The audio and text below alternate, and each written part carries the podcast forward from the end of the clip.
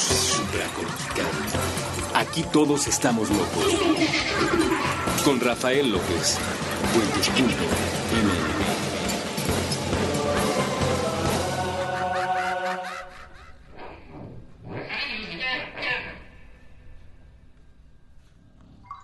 Hola a todos, bienvenidos una vez más a este programa que se llama Supracortical.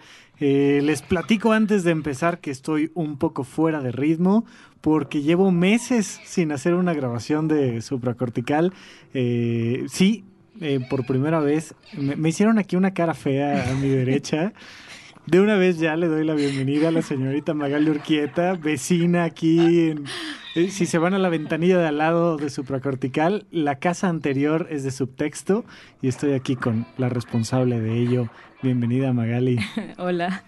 Ay, yo no quería saludar desde ahorita, pero no hice cara fea, solo me sorprendí porque sí has grabado programas. O sea, más bien has grabado programas en cabina de puentes, ¿a eso te refieres? No, eh, ya ves que normalmente voy muy adelantado en mis programas, así Ajá. Eones tiempo. Eres el ejemplo ñoño de este lugar, así de, ay, sus bitácoras son lo mejor, ay, no sé qué, que estoy, tengo a mi derecha al asistente de Rafa, de Rafa, entonces estoy segura que ella es la responsable de que todo salga bonito. Ella es la ¿verdad? responsable, sí, le, le pago por latigarme cuando la, cuando le iba a contratar. Le dije, ¿cuál fue tu trabajo anterior?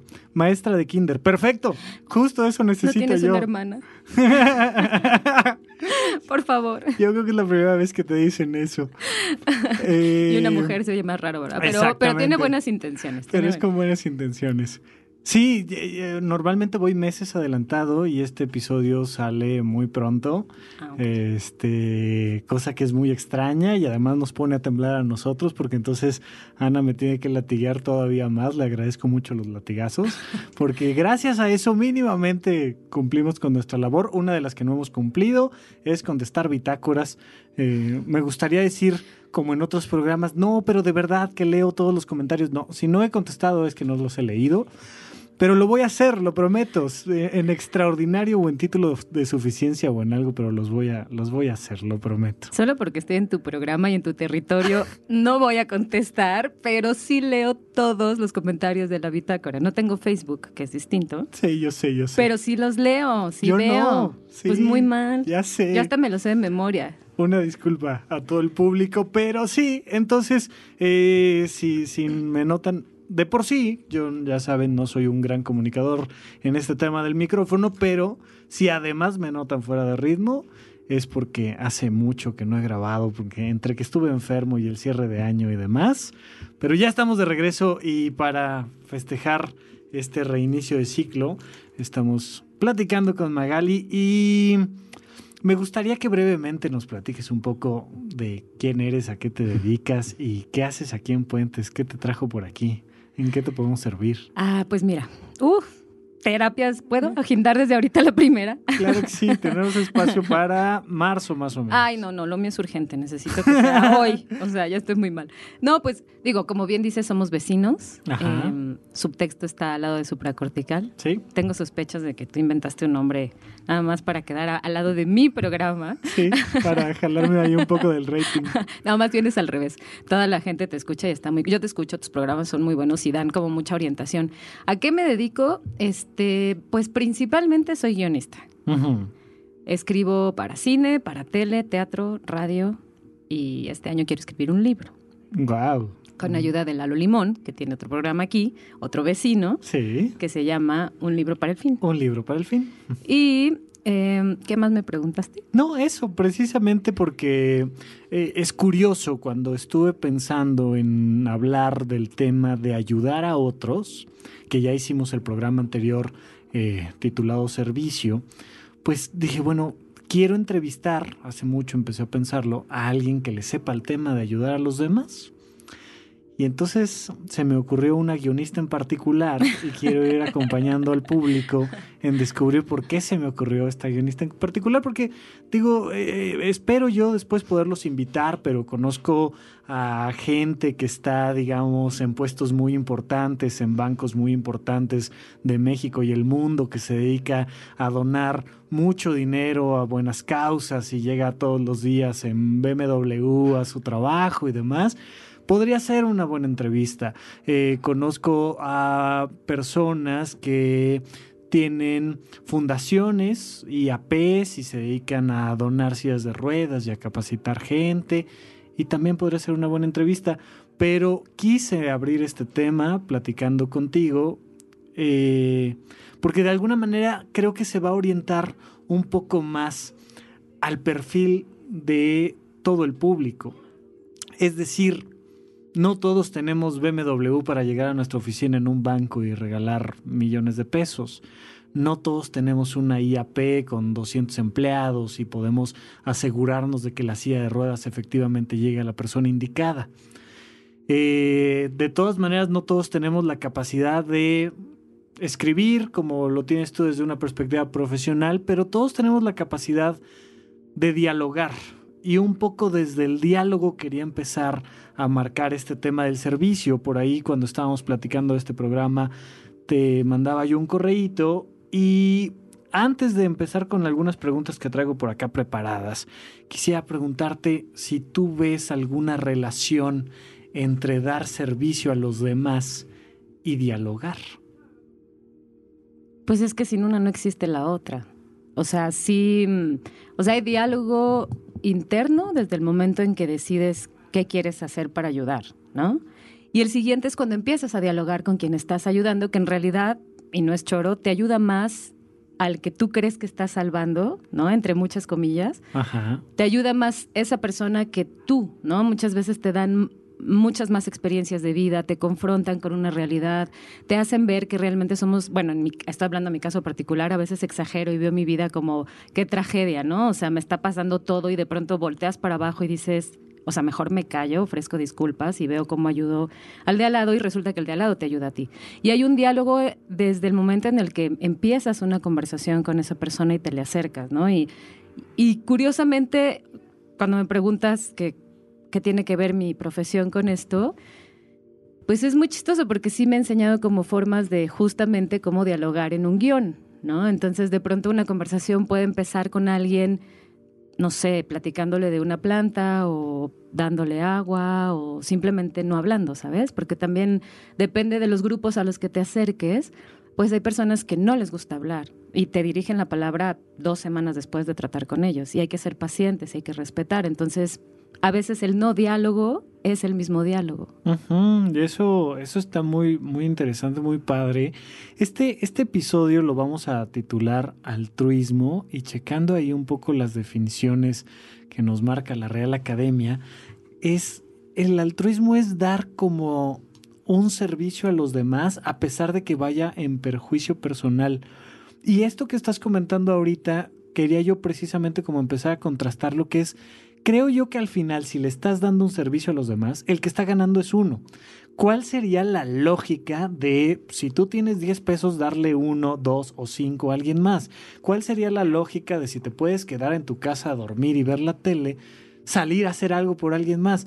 ¿Dónde está la lógica para ti de ayudar a alguien más. Y ahorita vamos a ver lo que es ayudar, porque, eh, insisto, e, esta vez quiero abordarlo como desde el altruismo, porque tenemos esta idea de que servicio es encontrarte a un niño pobre en la calle y este, darle cinco pesos o un taco. Creo que va mucho más allá, pero antes de llegar a todo eso, ¿cómo entiendes tú esta lógica? ¿Por qué darle algo que tú ya tienes a alguien que no lo tiene y te vas a quedar sin ese algo que a lo mejor te costó mucho trabajo conseguir. ¿Dónde está la lógica? Es que hay varias partes. Voy a ir por partes. Tú me vas diciendo, Ana, si, me si se me olvida algo. Este, la primera es que no, o sea, bueno, algo que me enseñaron desde hace varios años que, que, que intento hacer esto es que tú no puedes dar más de lo que tienes. O sea, es imposible que tú sin, en ceros intentes darle algo a alguien. no es viable, pues, ¿no? Entonces, tú tienes que dejar siempre una reserva, y no estoy hablando de dinero, tienes que dejar una reserva de tiempo emocional, que es lo principal, y energética para que tú le puedas dar a alguien más. Si tú estás abajo, o sea, que a mí me pasó, al ratito lo platicaremos, en un, en un proyecto en el que entré, yo terminé en, en terapia tres meses con una depresión durísima, y evidentemente quien me atendió me dijo, te tienes que dar un año sabático. O sea, así me dijo, sé frívola. Este, sí, de verdad, me dijo, porque estás, estás seca y no puedes darle a alguien algo si tu corazón está completamente apachurrado. Oye, no, pues platícanoslo de una vez. ¿De dónde empezó esto? ¿Qué pasó? Pues es que hace, o sea, el, ori- el origen, el origen de todo esto viene de la crianza. O sea, también creo que el, el asunto de ayudar viene de dos, al menos la forma en que yo lo he identificado, de dos fuentes. Ok. La crianza, lo que ves en tu casa, lo que, lo que te ves como algo regular. Y otro caso que he visto regularmente es la gente que tiene un accidente o que tiene una experiencia de vida muy traumática, que de pronto, evidentemente, ese tipo de cosas te confrontan con la vida y decir, ¿qué estoy haciendo? ¿Dónde estoy parado? ¿Vale la pena lo que estoy haciendo? Y a partir de esas dos raíces es cuando tú te enfocas a ayudar. En el mío fueron las dos. Pero No, no puede faltar principalmente, no puede faltar una, digo, es que tengo que ser dramática en mi Ajá, historia, sí. si no, no tiene chiste. Claro. Este, no, de crianza es que para mí fue como natural dos cosas en mi crianza. El sentido del humor, o sea, en mi familia no hay, yo no recuerdo una reunión en la que alguien no se ría, pero ataques de risa, ¿no? De interrumpir comidas porque el de enfrente se está ahogando, ¿no? Así literal. Y la otra es que desde niña siempre en mi casa parecía albergue. O sea, y para mí era natural, desde animales recogidos cuando no estaba tan de moda, ¿no? Eh, niños extraviados, literal. Eh, mis hermanas de pronto ubicaban así, la, no sé, las muchachas que nos ayudaban de pronto llevaban a sus niños y sus niños no iban a la escuela. Entonces mis hermanas les ofrecían enseñarles a escribir y a leer. Entonces yo empecé, o sea, mi madre, mi- toda mi familia siempre tiene que ver con un asunto de hospitales y médicos Que no está tan padre. Porque yo, a mí no me gustan los hospitales, me pone nerviosa. Que eso fue lo que me llevó a la depresión. No, los médicos sí, los médicos sí. Este, y un, o sea, la, la primera experiencia que yo vi, digamos, como real de la ayuda, además de lo que pasaba en mi casa, tenía yo como siete años, mi mamá me dice, vamos a comprar tamales. Entonces salimos a comprar tamales y el señor que los vendía ya la conocía. Y lo vimos a punto de morirse, literal. O sea, traía una bronconeumonía que se le oía un silbido cuando respiraba. Entonces mi mamá le dijo, a ver, uno, no puedes estar aquí. No, pero pues es que si no vendo los tamales, no como. Claro. Dijo, a ver, espera tantito. Entonces mi mamá me, me dijo, vamos de regreso a la casa. Me dijo, agarra dos bolsas. Y en un, ah, le preguntó, ¿ya comiste? No. Entonces agarré dos bolsas. Una empezó a meter medicamentos y en cada caja empezó a poner las instrucciones de cómo se, los iba a tomar. Pero yo no sabía qué estaba pasando.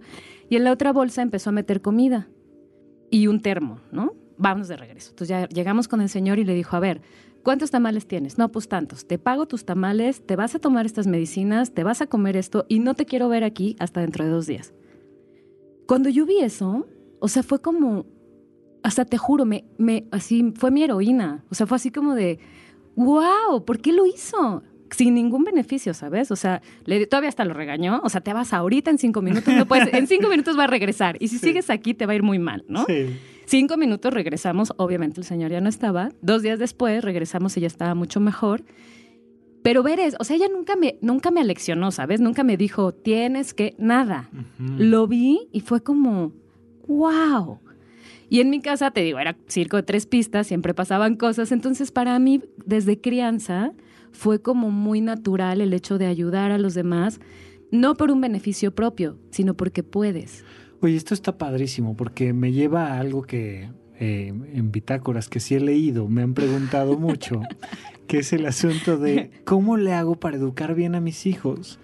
Y de manera irremediable la respuesta siempre es, inspíralos. Sé tú genuinamente el ejemplo de lo que quieres que ellos sean.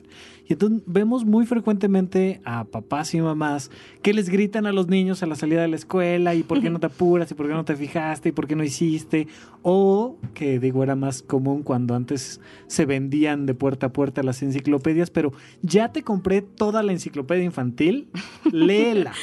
Punto. Y, y cuando no somos el ejemplo real de lo que queremos para nuestros hijos, ellos se van a dar cuenta inmediatamente. Entonces aquí es muy interesante esto que dices de, pues yo estaba por ahí, o sea, me tocó. Sí, ser sí. partícipe de la escena, pero realmente no fue, ay, mira, vamos a buscar a quién ayudarle, vamos a regalar tus juguetes y simplemente te tocó estar en el momento en el que alguien necesitaba ayuda. Sí, y así fue, te digo, eh, o sea, ese es el, el primer momento que tengo de recuerdo como ya a una edad que sigo sin ser muy consciente a mi edad, pero bueno, a esa edad más o menos me acordaba. Y lo que siguió fue, te digo, constantemente, o sea, era de verdad, mi casa era de risa. O sea, de pronto llegaba y había dos perros, ¿no? Y era así de, ¿y esto? Y una de mis hermanas, ah, es que nos encontramos en la calle y no tenían comida y ya los bañamos. Entonces, de verdad fue como para mí muy natural ese acercamiento a ayudar. Y cuando yo tuve que tomar la decisión, o sea, cada verano a mis primos y a mí nos daban un mes de ser vagos, completamente irresponsables, y un mes nos decían, ¿qué quieres hacer? ¿Quieres ir a un asilo de viejitos? Este, ¿Quieres ir a trabajar con niños? ¿Quieres, o sea, y ya para nosotros cada verano era como, ahora que vamos, al principio sí era así como, no, yo quiero un mes más de vacaciones y de, no, irme a X lugar. Y después nosotros lo pedíamos. Entonces empecé a ver que, que realmente era como un asunto de, es muy chistoso, es como una adicción. ¿Por qué? ¿Por qué lo pedías? Porque para mí era como uno cuando, o sea, cuando, por ejemplo, nos llevaban al asilo de viejos, pues te contaban historias, como los nietos. La verdad, al principio era, éramos niños, era por conveniencia un poco, porque pues ellos no tenían nietos que los visitaran. Nosotros éramos cuatro vándalos súper divertidos, entonces pues los juguetes eran para nosotros, eh, las experiencias, las atenciones y también te hacías amigo de los abuelos, ¿sabes? O sea, yo tuve dos amigos de 80 años cuando yo tenía 12 Ajá. y me la pasaba bomba, ¿sabes? Entonces pues nosotros ya como que lo empezamos a ver como un asunto de, no obligación, sino parte de las vacaciones. Algo parecido a los cursos de verano. Ándale, exacto, exacto. Teoría práctica, práctica, todo lo que da. Ajá. Y ya, y bueno, y años después, em, los, o sea, seguí como acercándome al servicio social y hubo un evento bastante traumático, me subieron a un coche y me tuvieron eh, paseando un rato y entonces justo cuando pasó eso, en ese trayecto, pues obviamente la vida me pasó enfrente, ¿no? Así de, no me voy a bajar de aquí, no tal vez viva, ¿no? Entonces, o sea, me empezaron a pasar muchas cosas y eso reforzó todavía mis ganas de decir, ok, si sigo en este planeta, pues que valga la pena no solo el asunto profesional, porque para mí eso es un asunto de, de, de ego, ¿no? O sea, trabajas y sí tienes reconocimiento y los guiones, bla. Y luego no es suficiente. Bueno, para mí, Sí, y la premisa que planteamos en el episodio pasado es para todos. Eh, hay un sentido de vida, este ciclo que se cierra a la hora que das lo mejor de ti a los demás, verdaderamente alcanzamos este sentido de vida. Esta, esta gente que de repente tiene todo el éxito profesional y la lana y tal, y esta sensación de vacío y que la encuentran muy frecuentemente a la hora de servir a los demás. Eh, me parece muy, muy importante lo que estás diciendo. Y quería preguntarte otra cosa, este asunto del sentido del humor, porque haces mucha referencia, no, bueno, había sentido del humor y muchas veces no nos acercamos al tema del servicio porque, híjole, como que, como que eh, o es aburrido o te rompe el corazón y terminas este, deprimido y triste y por ahí nos dices que sí hay una historia que nos vas a contar al respecto, pero hay forma de incorporar el sentido del, del humor en, en todo este asunto de ayudar a los demás. Absolutamente, absolutamente, todo el tiempo. O sea, es que yo creo que el sentido del humor es inherente a los humanos. Simple y sencillamente unos lo, lo, ocultan tal vez por, no, tengo que ser formal, ¿no? Entonces la gente cree que si te ríes estás siendo irrespetuoso, no sé, ¿no? Este, pero, o sea, al menos en mi experiencia, la forma en que siempre conecto de manera real con la gente es cuando nos reímos. Cuando se ríen de mí o yo me o nos reímos de una situación, ¿sabes? Pero, o sea, yo no puedo. La mayor parte de mi servicio social ha sido con niños. Yo es de la raza que más respeto en el universo, en el universo. Los adultos, la verdad es que a veces me dan mucha flojera.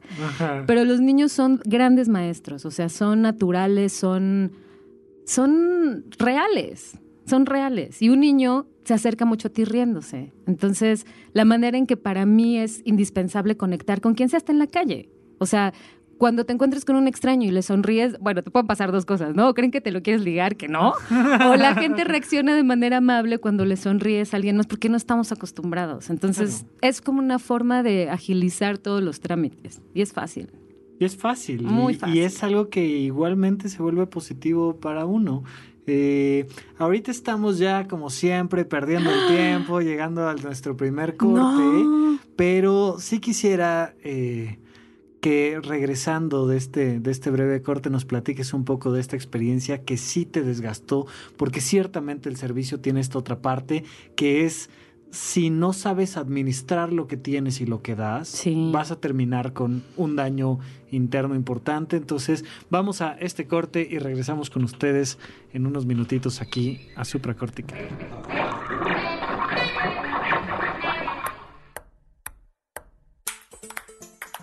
Prestar pensamientos, pelotear partidos, platicar películas, palidecer por placer, pintar paisajes públicos, postularse para Padawan, pasear por planos paralelos, percibir pequeñas partículas, por palabra procrear planetas para par, progresar por plataformas pixeleadas, pulir parlamentos, proteger paraísos, pa, pa, pa, pa, pausar.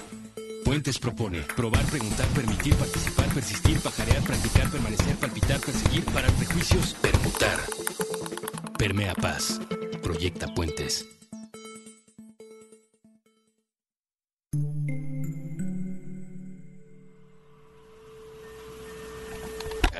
Supracortical. Estamos de regreso con ustedes aquí en Supracortical. Yo soy Rafa López. Muchas gracias por seguir con nosotros.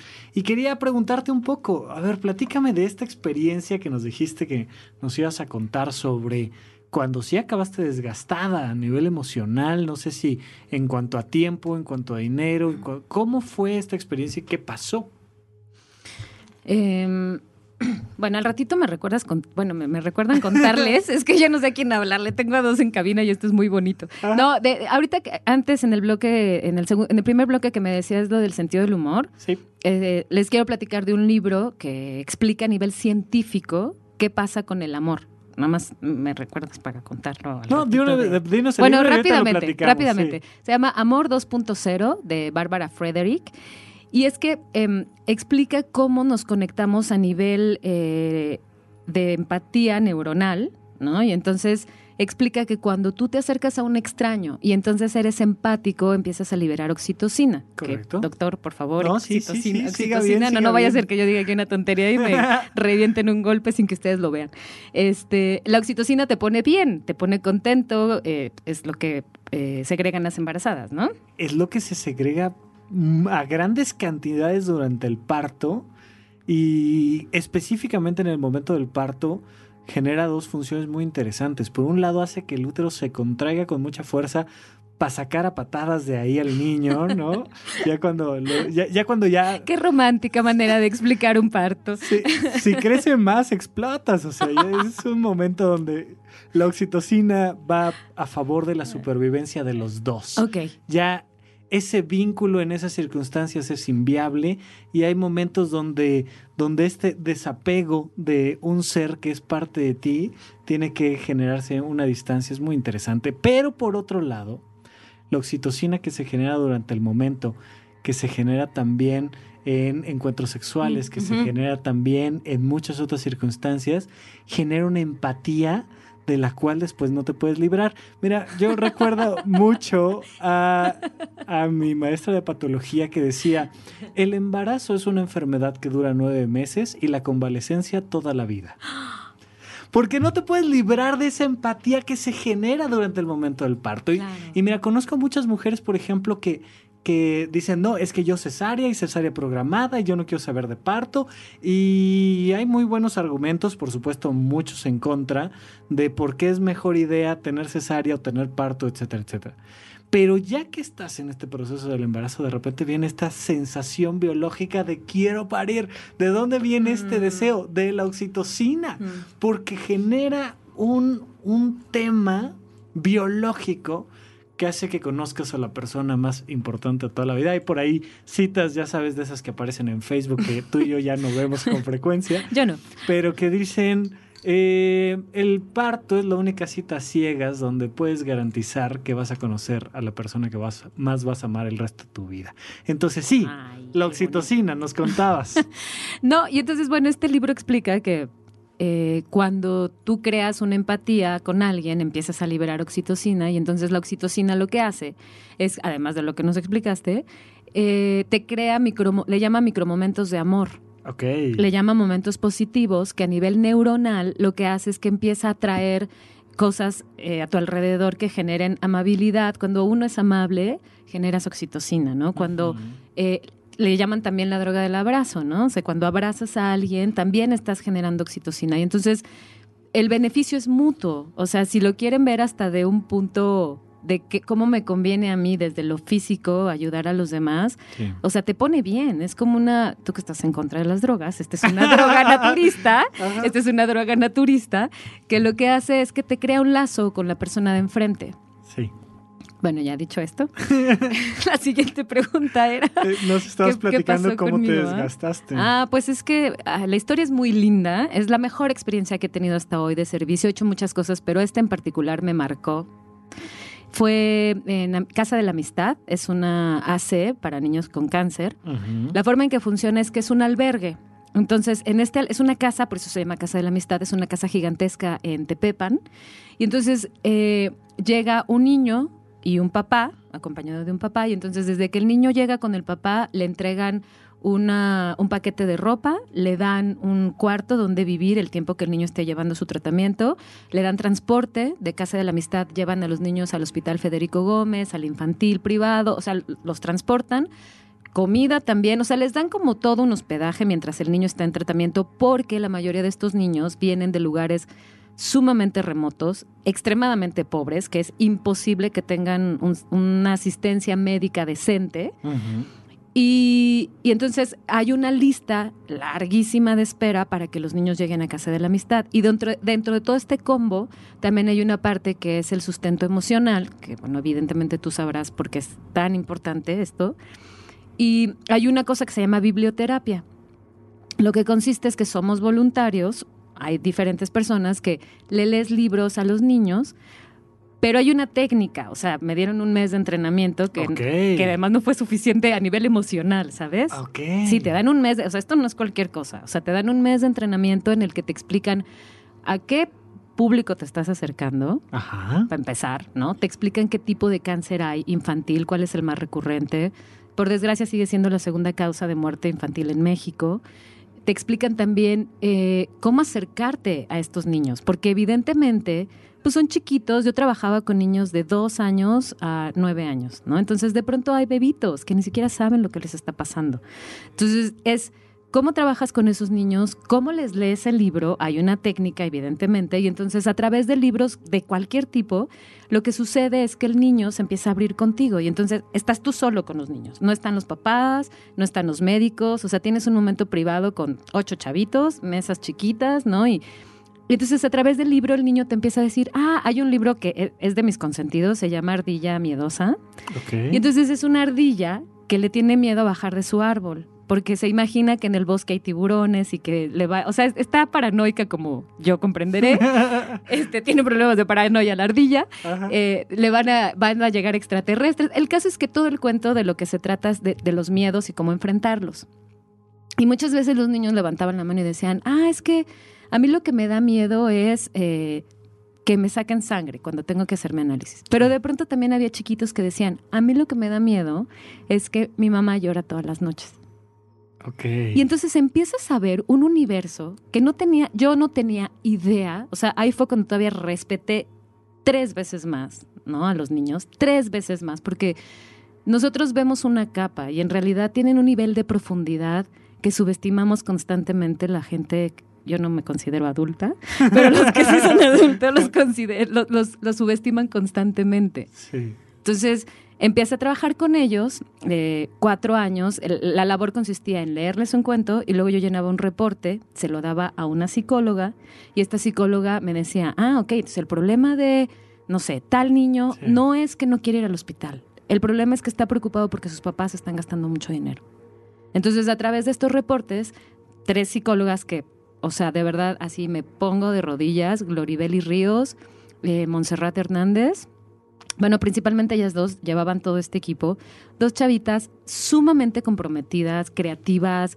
No, no, o sea, yo las amé. Trabajar con ellas fue extraordinario. Trabajaban con los niños y entonces le llevaban como una secuencia de lo que les estaba pasando a través del cáncer. Ahí estuve cuatro años en Casa de la Amistad, o sea, fue de las experiencias más enriquecedoras, más dolorosas, más confrontadoras, más felices. O sea, lloraba un día y en los dos días me reía, o sea, fue como una montaña rusa intensa, ¿no? Este, donde pude conectar con los niños y pude, es un proceso de acompañamiento. Eso es lo que aprendí, ¿no? O sea, no los vas a curar, evidentemente, No. pero sí puedes entender qué es lo que está pasando por su cabeza cuando los ves con las uñas moradas, ¿no? Y que traen un catéter. Es, es muy duro, ¿no? O sea, ver un cuerpo pequeñito que está todo mutilado, pero que ese cuerpo pequeñito todavía tiene una fuerza, un valor y un sentido del humor. Eso es lo que más aprendí extraordinario. Ok, y tú disfrutabas entonces en general la experiencia de ir, estar ahí, convivir con ellos, aprender de ellos. Era Sí. muy placentero para ti. Ay, es que este, el término del placer va como un poco conectado con el dolor también, pero, o sea, pues sí, o sea, sí, también me confrontaba con que de pronto desde el entrenamiento nos decían, o sea, no se extrañen que de pronto un miércoles, iba todos los miércoles, ¿no? Un miércoles ven a un niño y el siguiente miércoles ya no está, Sí, claro. ¿No? es una experiencia muy dura. durísima. Que de alguna manera son unas sacudidas que te ayudan, como nos decías hace rato, a salirte de esta rutinita de tu vida diaria, de esta pequeña cápsula de, ay, es que tengo que entregar un reporte mañana en el trabajo y cuántos problemas tengo, o es que este, lo que sea, ¿no? Tenemos temas, sí, claro, que son importantes, sí, pero son de repente momentos que te ponen en perspectiva, pero ahí te empezaste a cansar. Ahí no, o sea, lo que sucedió es que fueron cuatro años en Casa de la Amistad, que como les decía es el albergue, está en Tepepan. Cuatro años no es poquito tiempo. No, fueron cuatro años en los que, obviamente en esos cuatro años también hubo momentos en los que dije, oigan, necesito tiempo, ¿no? Este, por asuntos personales, porque tenía que viajar, porque tenía que hacer cosas, ¿no? Este, y también un poco para recuperarme. También parte del proceso es que tomabas terapia cierto tiempo, ibas a una cosa que se llama terapia de desgaste, donde platicabas como voluntario, ¿no? Oye, me está pasando esto, me está afectando tal caso, y, y platicabas cuáles eran tus experiencias, porque pues como les decía, o sea, de pronto un miércoles es difícil no encariñarte también, ¿no? O sea, nos decían, traten de no involucrarse con los niños. No, bueno, o sea, trata de no respirar cinco minutos. Exactamente, porque además estábamos platicando, generas esta empatía y es el elemento central de esa convivencia. O sea, como ir y no generar la empatía, entonces ¿para qué voy? Sí, es imposible. Entonces, sucedieron cosas maravillosas. O sea, tengo anécdotas escritas para que no se me olvide cuando se me vaya la onda, que es muy seguido. este, pero, por ejemplo, tengo dos que son así como mis tesoros que guardo. Hay un chiquito que espero que siga en este planeta que se llama Greco. En ese entonces Greco tenía seis años y Greco tenía un asunto de ser un poco violento porque trae además, además, traen un pasado complicado, ¿no? Sí. Lo abandona la mamá, el chavito con cáncer, lo cuida la abuela. Entonces, además de lidiar con su enfermedad, tiene que lidiar con un contexto difícil. Entonces, a Greco no le gustaba el contacto físico. Entonces, pues obviamente yo respetaba, ¿no? O sea, él entraba a leer el cuento, luego hacíamos eh, dinámicas como dibujar o hacer cosas con plastilina. Y entonces, al momento de que los niños se iban, muchos se despedían de mí de beso. Él jamás, ¿no? O sea, era adiós de lejos y yo adiós, Greco, que te vaya bien. Tan, tan. Yo con eso estaba bien servida, ¿no? Porque además entraba dos horas y media, estaba bien, nos, nos reíamos. Antes no se reía, se empezó a reír. Y un día, sin pedirle nada, porque nada funciona si es forzada en esta vida. Nada. Todo tiene que llegar por voluntad, ¿no? Entonces estaba yo sentada, adiós, adiós, adiós, y yo lo veía que no se paraba de su silla, ¿no? Se esperó a que se salieran todos sus compañeros. Te le digo, ¿qué pasó, Greco? ¿Tienes algún problema? "Mm, más o menos. Y yo, ¿te puedo ayudar en algo? Cierra los ojos. Y yo, ok. ¡Qué Bueno, miedo! No, sí, no, porque además te digo, Ajá. era violento. Entonces dije, Sí, china, sí, sí, va, ¿no? Entonces, pues ya cierro los ojos, escucho que se para de su silla, siento cómo me abraza y me da un beso. O sea, o sea, te juro, me acuerdo y, así me dio un beso, se salió y yo salí corriendo, así, no, no detrás de él, pero me metí a la oficina de Glory, que era en teoría como mi, mi coordinador, bueno, no en teoría, mi coordinadora. Digo, ¿quién crees que me acaba de dar un beso? ¿No? ¿Quién? Y yo, Greco. ¿Greco te dio un beso? Y yo, sí, aquí, aquí, aquí, ¿no? O sea, no me quise lavar la cara en todo el día, ¿no? Salí feliz, ¿sabes? O sea, de verdad fue como, me dio un beso. Un niño que no le gustaba el contacto físico y que a partir de ahí ya empezó a dejar acercar, o sea, que te le acercaras más, que sus compañeros lo abrazaran, porque era, no me toques. Claro. Y otro muy gracioso, este es gracioso cuando te decía del sentido del humor. Uno cree que los niños se la pasan en el azote y obviamente digo, tienen con qué, ¿no? Cuando tienen un cáncer enfrente, Sí. pero también me enseñaron que uno se puede reír de absolutamente todo. De todo. Estábamos un día igual, ¿no? Así en sesión, leyendo un cuento. Entonces hay reglas internas, porque si no esto se vuelve un desmadre, ¿no? Entonces era, quien quiera hablar, levanta la mano. Serán ocho críos y una chavita que se llama Susana, silla de ruedas, Susana.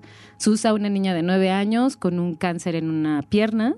Eh, estaban viendo si se la amputaban o no. Y entonces Susa es súper ruda, con una voz súper ronca, ¿no? Entonces estábamos leyendo un libro que tenía que ver con signos del zodiaco.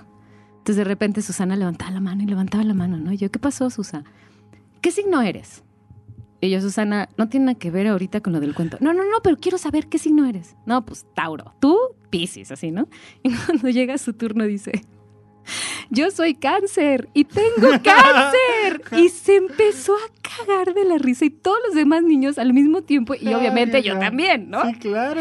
Entonces, cuando ves eso, y ella de verdad estaba, o sea, atacada de la risa, me decía, ¿no te parece chistoso? Soy cáncer y tengo cáncer. Claro, porque est- esto es increíble porque los adultos, eh, quien quiera que sea adulto aquí, ¿eh? Yo no. los adultos solemos colocar nuestros condicionamientos sociales, morales, este, arcaicos en todos los demás. Y entonces no le digas a tal persona no sé qué, no le vayas a, no vayas a comentar, no vayas a levantar, no vayas, porque todo está mal. Y entonces e- este miedo con el que nos acercamos de, de, de repente a personas que son ciegas, de, no le vayas a decir ciego, no le vayas a decir sordo. Y ellos te dicen, ya, o sea, olvídate de eufemismos, soy ciego, punto, tengo cáncer, se acabó. Y tener la posibilidad de hacer eh, bromas al respecto. Ya sabes, ¿cómo, sabes cuando ya vas superando el duelo? Cuando ya empiezas a hacer chistes del muertito, es porque ya vamos bastante bien con el tema emocional. No tiene nada que ver, eh, es, creo yo, y sobre todo en esta época de corrección política extrema, importantísimo que comprendamos que el sentido del humor es una manera de acercar a las personas y no de alejarlas. Pero todo es tan cuidado que entonces empezamos a generar esta bomba de tiempo que ya por ahí en el norte nos está explotando, donde la, la corrección política es irreal, es falsa, es superficial. Oye, tengo cáncer, sí, sí tengo cáncer y, te cuento tres chistes al respecto. En, el, en el episodio pasado, este, lo, volvemos, lo volvemos a poner el video en esta ocasión, pero hay una conferencia muy interesante de un hombre que dice, tengo cáncer y estoy haciendo ejercicio todos los días y sé que me voy a morir y quiero dar estas conferencias y...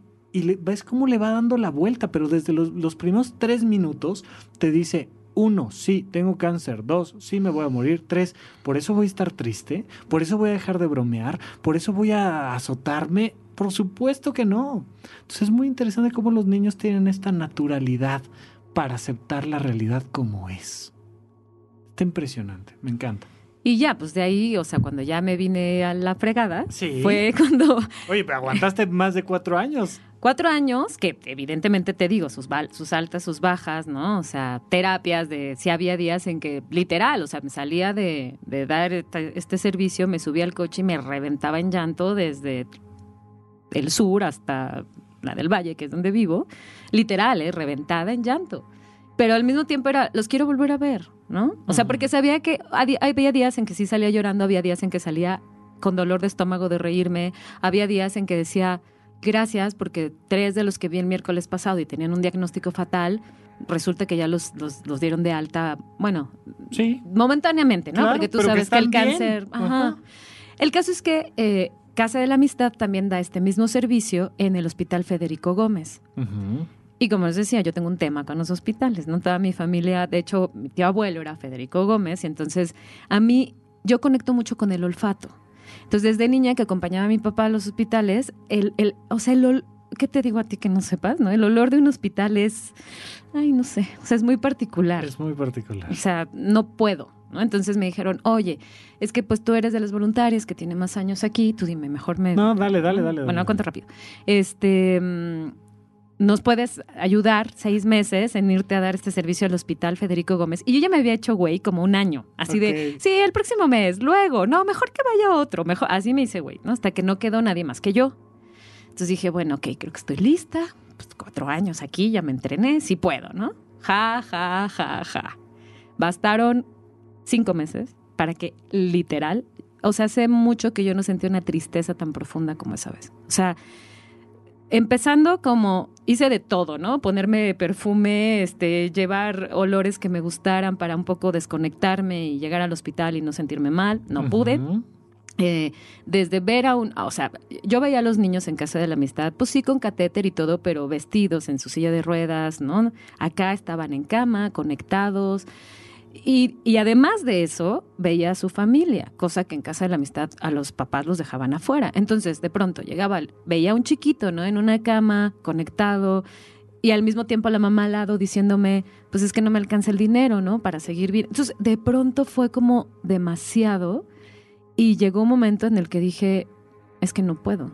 O sea, ya no puedo, ¿no? En ese entonces, eh, eh, mi ex llegó, un día a la casa y me dijo, yo nunca me he metido en esto contigo, pero por primera vez te voy a pedir un favor. Déjalo. Me dijo, o sea, te estoy viendo y ya no, o sea, ya no puedes. O sea, te estoy viendo que ya estás en un asunto de depresión. Entonces, pues sí, hablé con la chava que coordinaba esto y le dije, ¿sabes qué? tengo que aprender algo, otra cosa muy interesante que aprendí en esto, a reconocer mis límites.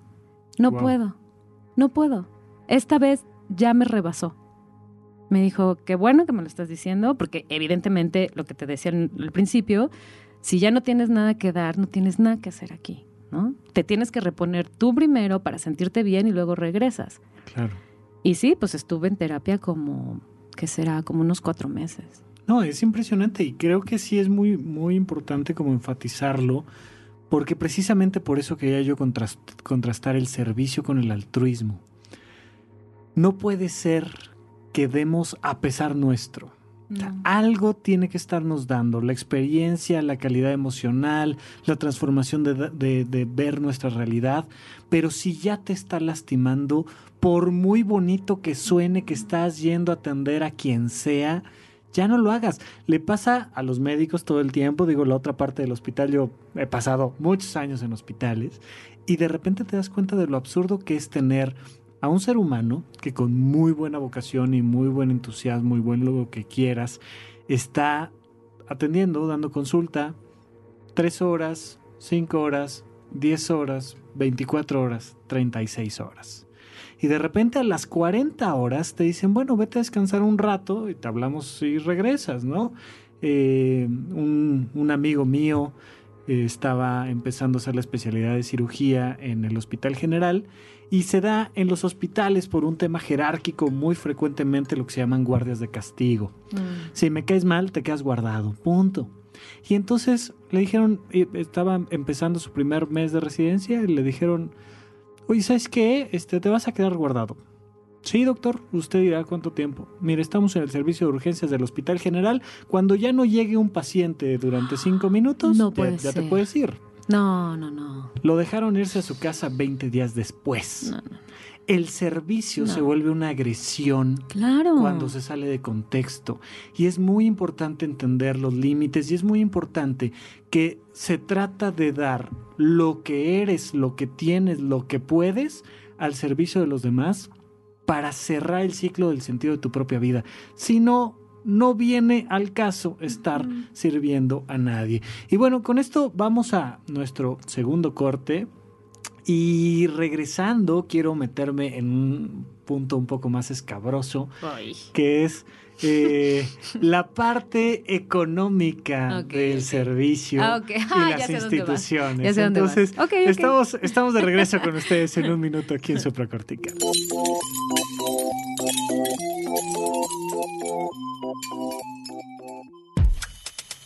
Puentes presenta tres nuevos programas. Lazo. El arte popular, mexicano contado por, narrado por sus maestros. Conducido por Paola de la Rosa. Estreno quincenal, miércoles a la una de la tarde. Núcleo distante. Hablamos de las canciones, de sus acordes, sus letras y su proceso de creación. Conducido por Ulises Hadjiz y David Aguilar. Nuevo episodio todos los viernes a las 4 de la tarde. Como como el punto de encuentro de todos los caminos hacia tu salud. Conducido por María Báez y Andrés Vargas Russo. Estreno quincenal, martes a las 9 pm. Nuevos programas en puentes.me. A partir de este momento y en cualquier momento.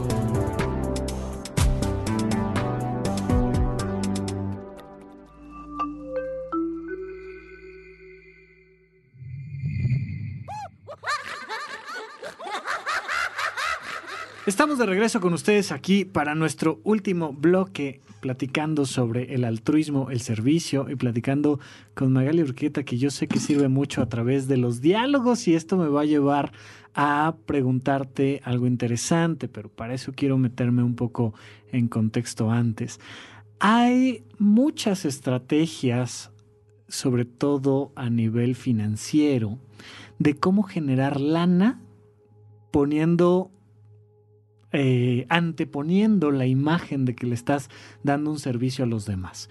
Y entonces, pues puedes traer el BMW del que platicábamos y tener el Banco Internacional y lavar dinero, ganar dinero, extorsionar, mm, eh, hacer malversación de fondos y lo que quieras a través de las grandes instituciones que se dedican a servir a los demás. Y eso hace eh, una brecha entre aquel que quiere servir pero no sabe cómo. Y hacia allá quiero dirigir este bloque, a cómo servir a todos los niveles.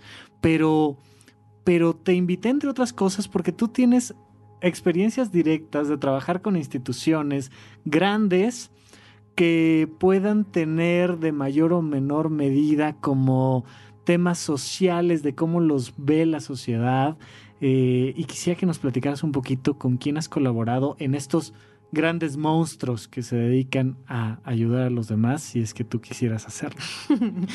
Eh, bueno, Casa de la Amistad, que te digo que estuve trabajando cuatro años. Ajá. Eh, y creo que lo que quieres llegar es a Teletón. Lo que Ahí, por favor, ah, Michi, ponme una campanita, porque sí, quiero llegar a Teletón, pero empecemos con Casa de la Amistad. De verdad, cualquier IAP, lo primero que le hace pensar a, la persona que está de fuera y la ve de lejos es, esa IAP no estará ahí como usando malos fondos. O sea, si yo llego y le regalo mil pesos a Casa de la Amistad o a Grupo Altía o a quien gustes y mandes, Fundación Merced, ¿cuánto de mis mil pesos va a llegar realmente a esa niña que está escuchando un cuento? Entonces, antes de llegar hasta, hasta este gran monstruo, ¿qué onda con Casa de la Amistad? ¿Tú veías un esfuerzo genuino y llegaste a decir, híjole, mejor lo hago por mi parte, mejor le doy los mil pesos directamente al señor de los tamales?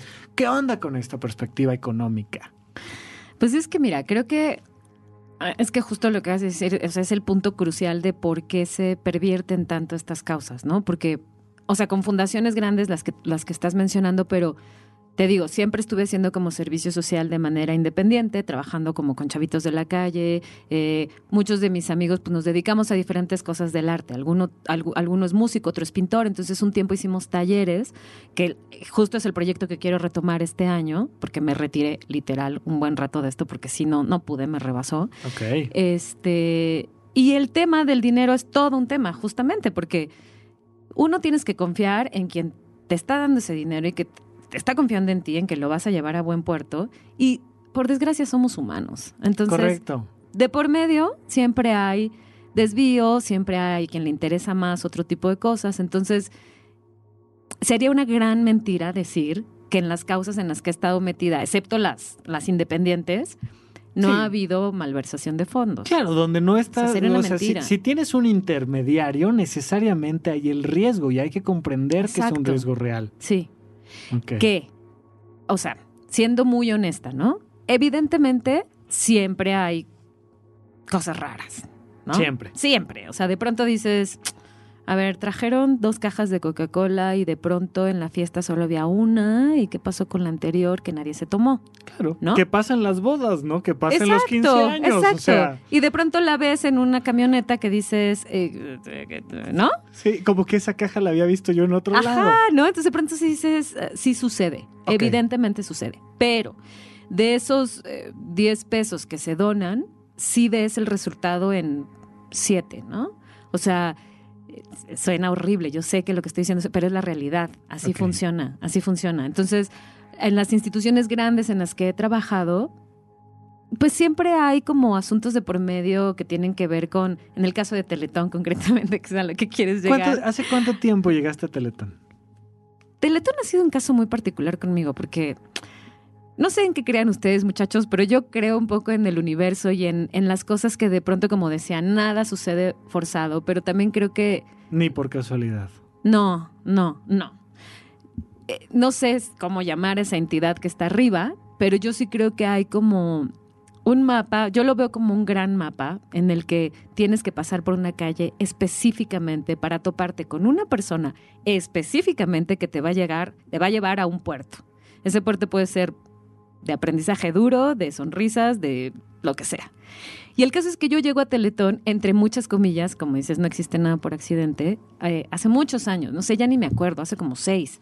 Empecé a hacer una trabajaba para Televisa, eh, Plaza Sésamo en ese entonces. Entonces Plaza Sésamo tenía un espacio dentro de Teletón. Ahí empecé. Después me dijeron, oye, ¿quieres hacerle la campaña a una empresa que se llama Seguritech, eh, que hacen comerciales para Teletón? Dije, no, pero bueno. Pero bueno. y entonces le entré. Y así cada año, se los juro, cada año que intentaba yo decir que no, algo pasaba y regresé. Yo decía, bueno, ¿qué, qué, qué? ¿Por qué tengo que estar aquí tanto tiempo? Y lo último a lo que llegué, que fueron los dos años anteriores, y no lo vuelvo a hacer, porque es un desgaste físico y emocional muy fuerte, eh, fue trabajar directamente con la Fundación Teletón. ¿Haciendo? Mi trabajo era todo lo que dicen los conductores. Se dan dos teletones, Teletón USA y Teletón México. En medio, o sea, como vieron este año, la programación fue de 27 horas. Tienes que llenar 27 horas de aire. Entonces, documentales, eh, cápsulas informativas, este año estuvo mucho más armado. Y todo lo que dicen los conductores no se les ocurre a ellos. No es de momento, no tiene esa creatividad, chispa, Por desgracia, no, no, no, no, no, la mayoría no les da mucho. Si ustedes ven a los conductores o ven un comercial o sepan que esa lagrimita que salió es porque una guionista estaba escribiendo en su habitación la manera de ver cómo les extraía esa lagrimita a ustedes. Exacto, entonces digo, igual me van a odiar, pero... No, eh, nada. pero el punto es que sí entiendo que hay un asunto de malversación en cuanto a Televisa. Evidentemente el mismo nombre siempre causa conflicto y qué pasó con los impuestos, que si se va, de lo que ya todos sabemos, ¿no? Sí. Y yo estoy de acuerdo. O sea, yo no estoy defendiendo ese punto de vista. Lo que sí estoy defendiendo, y por la razón que me mantuve casi seis años dentro de este mundo de Teletón, es que durante ese lapso yo llegué a ver a niños que no caminaban y después de ciertos años empezaron a caminar. Hay niños que tenían problemas eh, de autismo y de cáncer, que ahora se extendieron estas causas y tuvieron una oportunidad de vida, ¿no? Porque hay chiquitos, vuelvo a lo mismo, sin recursos, con familias que vienen con integrantes de seis niños, por ejemplo, ¿no? Y de pronto la, o sea, perdón mi francés, pero es que no puedo usar otra palabra. La gran putada de la vida es que de pronto hay niños que tienen, que tienen autismo y luego les da cáncer. Entonces, o sea, las mamás dicen, ¿cómo atiendo estas dos causas, no? Teletón como em, organización de ayuda funciona. O sea, tienen unos equipos impresionantes, tienen tecnología de punta. O sea, los terapeutas con los que trabajan los niños son personas realmente comprometidas y humanas. Es cierto, ¿eh? perdóname que te sí, interrumpa, no, no, no, pero, pero sí es, y de ahí como su pues como uno de sus eslogans de ven y conoce un CRIT. O sea, ven, párate, ve a los niños, ve que si vienen los niños, ve que si se recuperan. Eh, tengo que hacer el paréntesis, yo no dono dinero a Teletón, no dono mi tiempo ni mi esfuerzo, pero este tema de decir ven y párate aquí y juzga desde aquí, creo que es muy importante porque efectivamente tienen instalaciones padrísimas, tienen terapeutas de gran nivel y verdaderamente a las personas que ayudan, las ayudan en serio. Sí. No, Perdóname, te interrumpí. No, no, no, no, y está bien lo que acabas de decir, o sea, también es importante, muy importante lo que acabas de decir, no juzgar, ¿no? Porque muchas veces eh, me ha tocado ver compañeros y vuelvo a lo mismo. Esto yo lo aprendí de crianza, ¿no? A mí desde niño me dije, desde niña me dijeron dos cosas. Cuando tú hagas algo bueno, la mano derecha no se tiene que enterar de lo que hace la izquierda. O sea, tienes prohibido, a mis primos y a mí nos dijeron, tienen prohibido empezar a contarle a medio mundo lo que están haciendo. Número uno. Número dos, si el de al lado no quiere ayudar, no lo jodan. No tiene por qué hacerlo. O sea, no lo juzguen de, ah, ¿por qué tú no? Esas dos reglas nos las dejaron calcadas a mis primos y a mí, a mis hermanas y a mí. Y eso es algo que sigo haciendo. Entonces, de hecho, digo, este, esta conversación la, tuvimos antes y digo, en realidad nadie sabe que me dedico a esto porque mm, porque no. Literalmente yo te invité porque eh, salió al caso y tal, y a mí me pareció importante, pero tú no sueles andar. No. Ay, ¿qué creen que trabajo aquí, trabajo No, allá, hago no, esto, los niños se recuperan por mí? o No, sea, jamás, ojalá, ojalá tuviera yo ese poder. Y la otra es eso, ¿no? O sea, cuando conozco gente que de pronto me dice, es que a mí este asunto del servicio me vale tres cuartos de madre, ¿no? O, o realmente no creo en eso, está bien. O sea, creo que hay de todo. También creo que hay gente que, esa es otra, ¿no? En este, es que tiene como demasiadas eh, matices esto, pero hay gente que juzga a otros por, pero ¿por qué ayuda a los animales? Si hay tantos niños, oye, a ver, cada quien Claro. escoge su causa. Sí, o por qué ayudar a los humanos si los animales están tan en desgracia, o por qué ayudar a... ¡Ah! a, a salvar una selva? ¿Por qué ayudar a que haya menos basura? O sea, creo que la causa que cada quien agarre, la que sea, o sea, quiero contribuir a que la gente se ría más en la calle, ¿no? Estos experimentos que hacen de dar abrazos gratis, Ajá. es un servicio. O sea, nunca sabemos cuánta gente hay que de verdad necesita que lo contengan. Deberíamos de contratar a alguien aquí en Puentes que abrace al, al invitado que llegue. Es Eso la encargada de abrazos. Se lo Hay voy que a proponer a proponerlo, Ruso, ajá. sí, porque Ruso dice que él es el que riega las plantitas. Ahora lo vamos a ascender al que da los abrazos.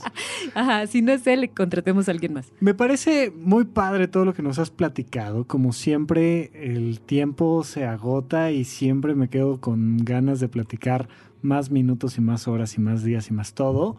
Eh, pero quiero que me ayudes a aterrizar una idea porque podemos, creo yo, entender el servicio en tres niveles, que es el servicio de estas grandes instituciones y cómo nos podemos acercar no tienes tiempo, no quieres, ok, dona tu dinero y es una manera realmente de ayudar a la institución que a ti más te guste. Ahorita quiero platicar esto contigo, como este, esta, este servicio en grandote, por llamarlo de alguna manera. Otro nivel que sería como a tu entorno. O sea, bríncate a todos los intermediarios, ¿no? Ahorita lo platicamos. Y el último punto, ayudarse a uno mismo. Quisiera empezar por el más externo. Tú ayudas a, en este caso, Teletón con tu trabajo y te pagaron por ello, supongo, espero yo. Sí, Este, no, sí, sí. O sea, fue chamba, ¿no? Es- Tal cual. Es, trabajo. O eh, digamos que mi servicio social ahí fue de otra forma. Y el hecho de que sea trabajo no le quita el servicio que se le hace a los demás. O sea, e- entender esto.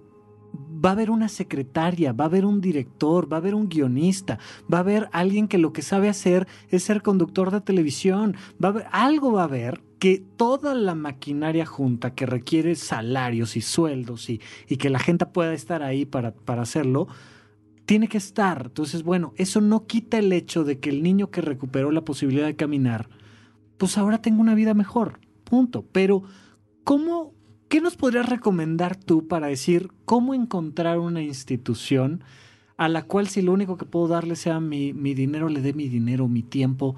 ¿Cómo acercarnos al servicio en grandote? Pues yo creo que lo primero es preguntarse qué te interesa y ser muy honestos, Ok. ¿no? O sea, me interesan los perros, ok, entonces busco una fundación que adopta perros, ¿no? Me interesa este reforestar áreas. Grupo Modelo, por ejemplo, tiene un, un- eh, ahí también estuve un rato, ¿no? En- Con Grupo Modelo que de pronto suben anuncios O sea, a su página. Televisa y cerveza, bueno. Hay algo mejor. bueno, Televisa, sí, no tengo. Bueno, vamos a decir entre la televisión y la cerveza. Exacto, entre Está televisión y la cerveza. Eh, Y otras cosas. Y el rock and roll. Y el rock and roll. Este, o sea, eh, creo que lo primero es escoger qué te interesa Ujú. Y vuelvo a lo mismo, sin juzgar, ¿no? Si alguien dice, a mí me interesa que las calles estén más bonitas. Ah, bueno, pues vas a la delegación, hay un montón de programas. Es que hay muchos programas, es increíble. ¿Cómo, cómo, cómo, cómo me acerco a eso? ¿Cómo alguien que nos está escuchando en este momento que dice, mira, yo jamás en la vida me he topado con nadie? Porque estoy seguro que si te pido una lista me das 10 nombres de gente que se dedica a algo Sí. de ayudar. Sí. Pero el que está de lejos, el que no sabe por dónde empezar. Uno, saber qué es lo que a ti te interesa, cuál es tu causa. Exacto. No, te, no tienes que sumarte a. Es que, es que eh, porque todo el mundo es vegetariano, yo soy vegetariano. no, no. Porque todo el mundo ayuda a los perros, yo ayudo a los perros. Encontrar tu causa. Dos, ¿a quién Eh, preguntarle? Digo, tenemos, ah, por fortuna en esta época, el mundo en un clic, ¿no? Entonces, busca la causa que te guste y busca instituciones y te va a aparecer una lista que te vas a abrumar. Ya que la encuentres, busca cuál es la que más te late, te acercas y entonces hay muchas formas de hacer voluntariado, desde como tú dices, desde dar dinero, puede ser también en especie, o sea, en el caso de particular de Casa de la Amistad, también puedes llevar ropa, obviamente en buen estado. Esta es otra cosa súper importante que quiero dejar grabada. El dar no significa dar lo que te sobra y lo que no quieres, lo que ya está gastado, lo que vas a tirar. El dar también significa dar cosas que te gustan y se las vas a dar a alguien más. O sea, no es lo que dices, bueno, como esto ya no lo uso, pues te lo regalo. Porque eso no es dar, eso es deshacerte de lo que no quieres y para eso lo tiras a la basura. Sí, por favor aplíquenlo también en Navidad. Den cosas que al otro le sirva, por favor. No estén dando por dar. Oye, es que de O repente... no des nada. No des nada, de verdad. Ah. Ven a Puentes y el encargado de abrazos te dará un abrazo. Ya, punto. Pero, pero dar pensando en el otro, no dar pensando en quitarte lo que te, Exacto. te estorba. Exacto. Es que justamente el, la parte, si quieren llamarla cursi, ¿no? Pero es la, la- el, el núcleo de todo esto, es que cuando haces un servicio, estás trascendiendo a través del otro. O sea, yo sé que hay gente que cree que trascender a través de un hijo es una forma, lo respeto, ¿no? Pero también, en mi caso, creo que trascender a través de alguien más es tener muchos hijos y ser hija de muchas personas, ¿no? Eh, y realmente cuando te conectas con alguien, es que eh, lo que hablábamos a nivel de oxitocina y de esto, llegas a un punto de, de frecuencia en el que empatas a un nivel en el que sientes amor por esa persona, sientes amor por alguien a quien acabas de conocer hace una hora, ¿no? O sea, yo había niños en que de verdad cuando me despedía de ellos, o sea, era como, es que me falta una semana para volverte a ver y ya te quiero volver a ver, ¿no? O sea, Claro. Desde la persona que ayudas en la calle, o sea, cuando, cuando dejas de pensar en ti, porque creemos siempre que somos el ombligo del universo y estoy, en mi caso, lejos de eso, cuando ves al de enfrente y dices, ¿hay algo más importante que yo? Siempre, siempre. Y cuando te conectas con el de enfrente y le das como si te, te importara a ti mismo, ¿no? Y le das el amor y la atención y la escucha que quieres para ti mismo, ese es el servicio real. Más allá del dinero, más allá de todo, ese es el servicio real. Entonces, uno, encontrar la manera en la que uno quiere trascender, encontrar como nuestro propio llamado. Dos, métete a internet y busca la asociación más Sí, parecida. Vas a encontrar que millones. Tres, comprende que puedes dar dinero, que puedes dar ropa, que puedes dar este croquetas, pero también puedes dar tiempo. Tiempo. Ir, leer, este, pintar, eh, Escuchar. acompañar, jugar con las Sí, personas que sí, están ahí. sí. Y si dan dinero, pidan sus recibos, por favor. Sí, es muy importante. Es muy importante. Pero, eh, pero esto, como, como en las grandes instituciones, sal y busca una institución que ya esté armada y, y participa con ellos. O bien, si tienes la capacidad, funda tu, tu propia institución. Exacto. Porque espero yo que haya gente que sí nos está escuchando y tiene esta capacidad de hacerlo. Pero bueno, sí hay muchas personas en esta ciudad que tienen la capacidad de fundar una casa de la amistad, una casa de la alegría, una casa del servicio, una casa de lo que sea.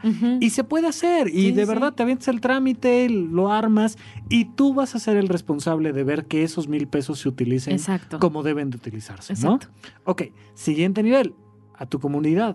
¿Cómo le hacemos para brincarnos a los intermediarios, no fundar una IAP, pero servir?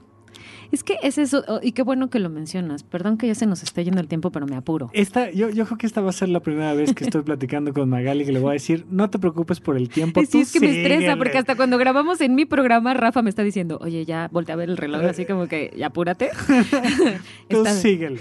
Eh, no, con la comunidad, creo que, y vuelvo a lo mismo, ¿no? O sea, puede parecer muy cursi, naif lo que estoy diciendo, pero es que es muy fácil desde, no sé, eh, por ejemplo, ¿no? En el, en el Metrobús, me pasó una vez que me subo al Metrobús y soy de lo peor, me choca que se me acerquen y me digan, ¿te puedo dar cinco pesos y tú pones el... ah, bueno, ¿no? Entonces me subo al Metrobús y viene atrás de mí un chavito que eh, se ve que pues con muchos trabajos iba a pagar ese pasaje y me dice, oye, ¿te puedo dar lo de mi pasaje y me prestas tu tarjeta?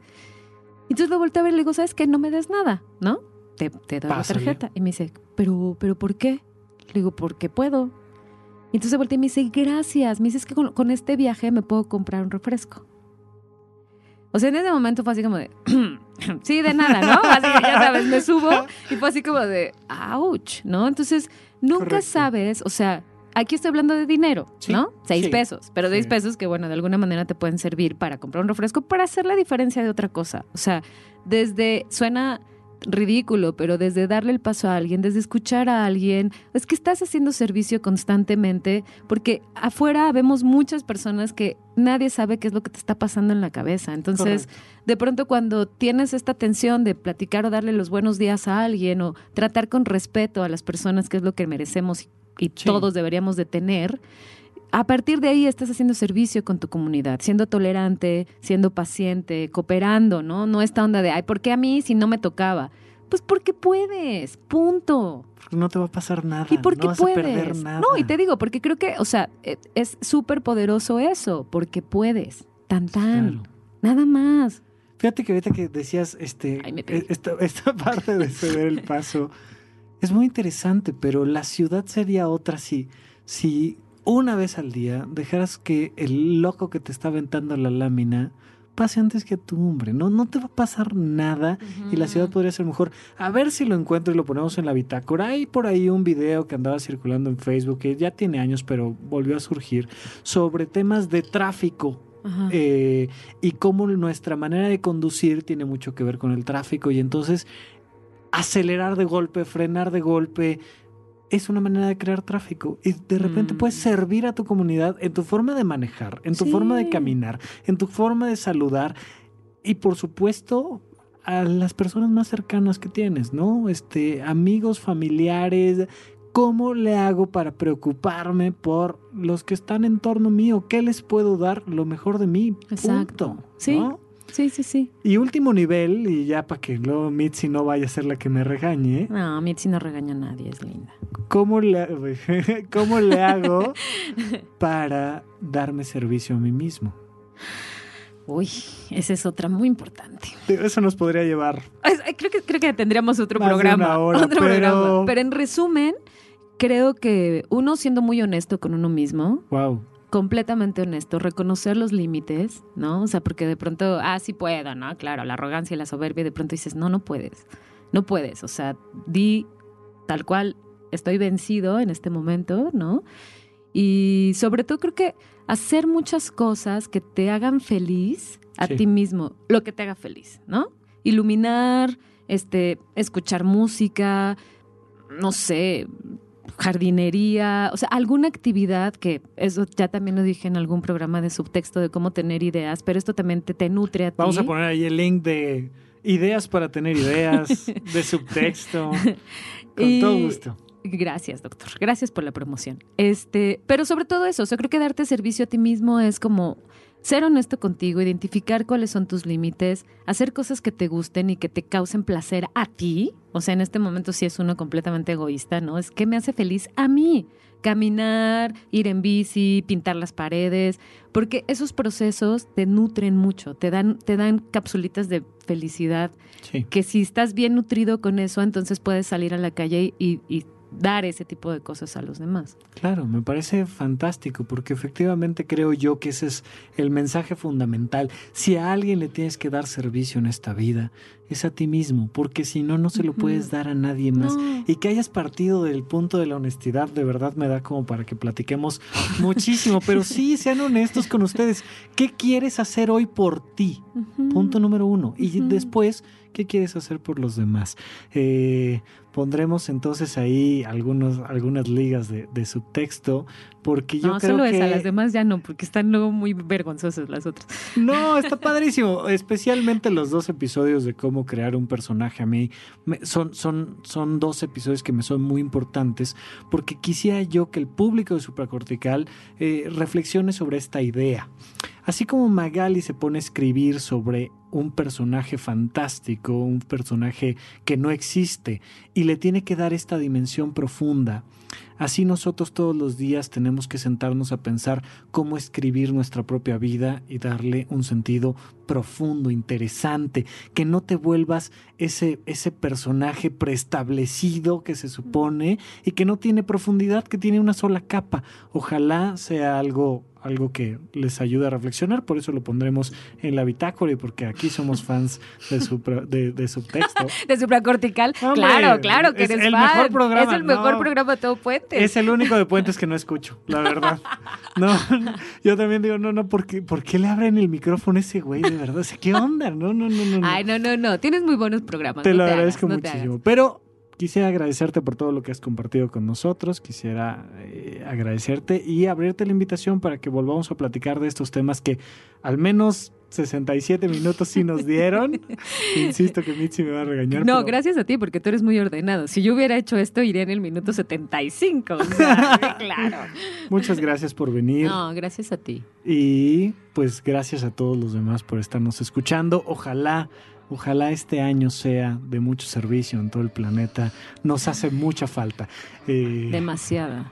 Gracias Ojalá. una vez más, Magali. No, gracias a ti por el tiempo, por, por, es- por escuchar, porque además eso es algo que un día te lo dije. Eres de las pocas personas que sabe escuchar y que está ahí. Eso es algo que es otro tipo de servicio. Digo, tú lo haces también por tu trabajo, pero. Yo de cobro, manera- ¿eh? Cobro No, por ese sé, servicio. Pero de manera personal también lo haces y eso es, o sea, se agradece mucho. Entonces, gracias por traerme aquí, gracias por invitarme. Gracias a ti por compartir y muchísimas gracias a todos por escucharnos. Esto fue un poquito más de supracortical y de subtexto. No vaya a ser que me vuelva a equivocar en alguno de los dos. Es que ves, ¿para qué le pusiste el nombre parecido? Sí, Ese es el exactamente, ese fue el problema. Gracias a todos, bye bye. Adiós.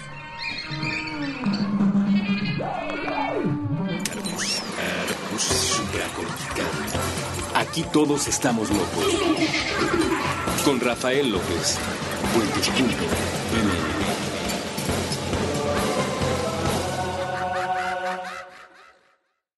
¿Quieres regalar más que flores este Día de las Madres? The Home Depot te da una idea. Pasa más tiempo con mamá plantando flores coloridas, con macetas y tierra de primera calidad para realzar su jardín. Así sentirá que es su día todos los días. Llévate tierra para macetas Bigoro por solo $8.97 y crece plantas fuertes y saludables dentro y fuera de casa. Recoge en tienda y sigue cultivando más momentos con mamá en The Home Depot. Haces más, logras más. Más detalles en homedepot.com diagonal delivery.